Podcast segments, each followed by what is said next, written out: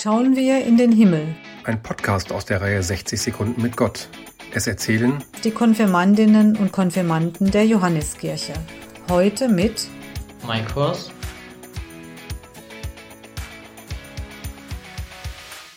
Ich habe mir den Himmel in den letzten Tagen öfter angeschaut und mir sind keine richtigen Geschichten zu ihm eingefallen, weil er jedes Mal anders aussah. Aber wenn ich in den Himmel geschaut habe, habe ich ihn mit dem Paradies, aus dem Adam und Eva damals verbannt wurden, verbunden.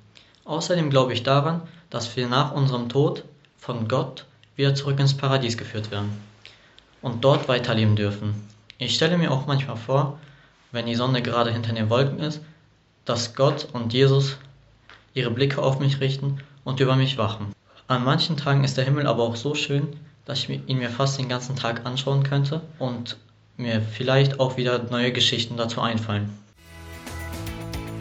Im Podcast hörten Sie heute Mike Ross,